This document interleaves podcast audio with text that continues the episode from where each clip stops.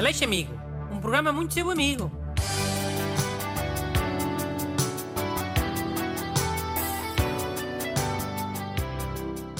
Bom dia e bem-vindos a esta edição do programa que tem sido muito vosso amigo, o Aleixo Amigo.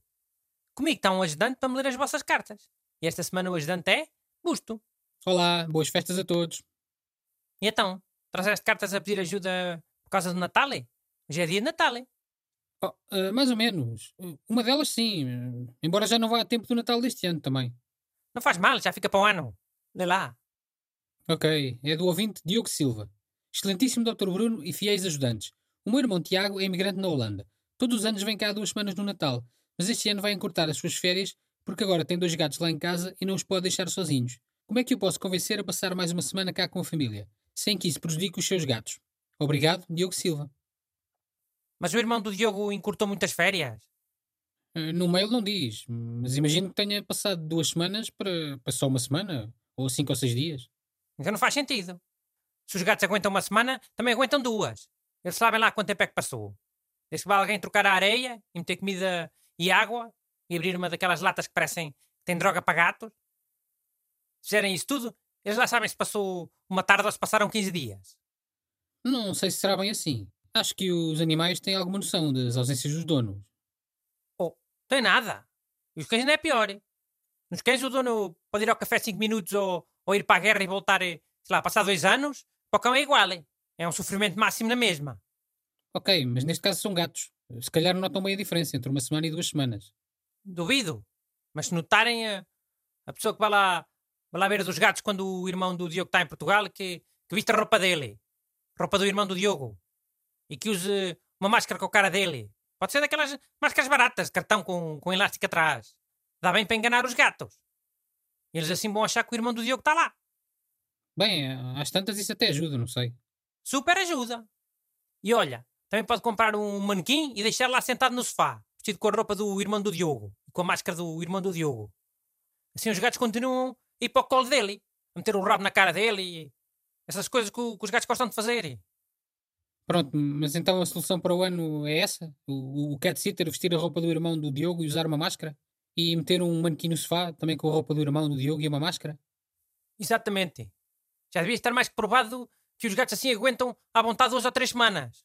Ainda por cima gatos holandeses, que devem ser mais frios e mais distantes. Devem aguentar é uns dois meses. Até estranham quando o irmão do Diogo voltar.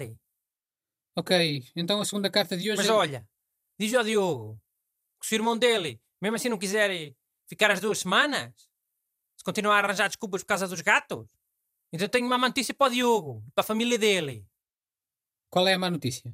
A má notícia é que ele só arranjou os gatos para ter uma desculpa para estar menos tempo com vocês. Oh, oh Bruno! É, ó Bruno, é. Muitas pessoas só arranjam animais para depois usarem o, o, os bichos como desculpas. Para não terem que aturar as pessoas durante muito tempo. Ah, tem que ir embora. O Bolinhas tem que tomar o remédio dele. Ah, este ano só posso ficar uma semana. Não posso deixar o Gullit e o Van Basten tanto tempo sozinhos. Etc. Não sei se isso acontece assim tanto, sinceramente. Pá, não sabes porque andas sempre aí à deriva, sem noção de nada. E até te digo mais, com bebês ainda é pior. Mais 50% das pessoas só decidem ter um bebê para depois poder usar a desculpa do bebê, que é a melhor desculpa que existe para tudo. Funciona melhor que 50 gatos até. Basta dizer que é por causa do bebê e pronto. Estão salvos. Olha, Juca, não posso ajudar nas mudanças por causa do bebê. Olha, afinal não vai dar para jantar por causa do bebê. Olha, não posso pagar agora por causa do bebê. Pronto, está bem, já se percebeu. Vou ler a segunda carta, senão nem dá tempo. Saudações, Dr. Bruno Aleixo. Tenho 22 anos e um meio-irmão de 10 meses. Ele vive com o meu pai, a namorada do meu pai e a filha dela. Como não consigo ir lá à casa mais duas vezes por mês, de cada vez que ele me vê fica muito sério e apreensivo, mesmo passando eu muito tempo com ele ao colo e a dar-lhe atenção. Mas quando aparece a mãe ou a irmã, ele fica muito simpático e ri-se muito. Como posso fazer para o meu irmão gostar mais de mim? Ou pelo menos não me estranhar tanto? Saudações, Miguel Beleza. Oh, isso dos bebés é quase sempre por causa dos cheiros. De certeza que a mãe e a irmã têm cheiros que ele gosta. A mãe deve usar um, um perfume suavezinho, daqueles docinhos. E deve cheirar as papas que tem que estar sempre a fazer. Para a sua excelência ao bebê. E depois a irmã, também ainda deve ser garota, deve cheirar uh, sempre a choca-pique, ao bolicau, ao sumo. Mas isto não será porque o bebê está menos tempo com o Miguel? E por isso é que o estranha mais? Pá, isso também. Mas é sobretudo os cheiros. Olha que os bebés também são muito interesseiros, ah? Como os gatos. Os gatos também decoram o cheiro do criado que lhes abre as latas de comida e lhes limpa a areia. Não me admirava nada que os bebés tivessem aprendido isso dos gatos até. Sim, deve ter sido. Pá, esse bebê é irmão do Miguel, certeza que também associa o cheiro da mãe e, e da irmã à comida. E a trocarem-lhe a fralda. que A fralda é a caixa de areia dos bebés, não é? Estás a perceber a lógica, Miguel? Tu vais para lá a cheirar a cigarros e a cerveja. E com o teu uh, desodorizante a transandar ao, ao almíscar. E depois ainda deves ter uh, aquelas camisolas todas coçadas, todas cheias de borbotes e de ácaros. E... O teu irmão fica logo mal exposto. Olha, não bolsar na tua cara é uma sorte. Então pronto, eh, neste caso o truque é tentar cheirar mais como a namorada do pai e como a filha dela? É. Usar um perfume mais suave, mais docinho. Com cheiro a flores, eh, de cheiro ao almíscar. Ou então uma daquelas porcarias que diga-se pôr. Também há uns perfumes que dizem-se pôr agora para os homens. E olha, Miguel, antes de visitar o teu irmão, come sempre uma pratada de Cerelac.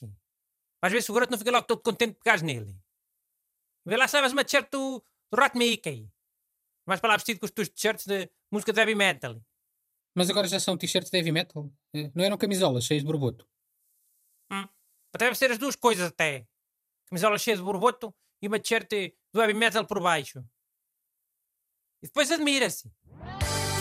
Mandem as vossas perguntas para brunaleixo.rtp.pt Aleixo Amigo.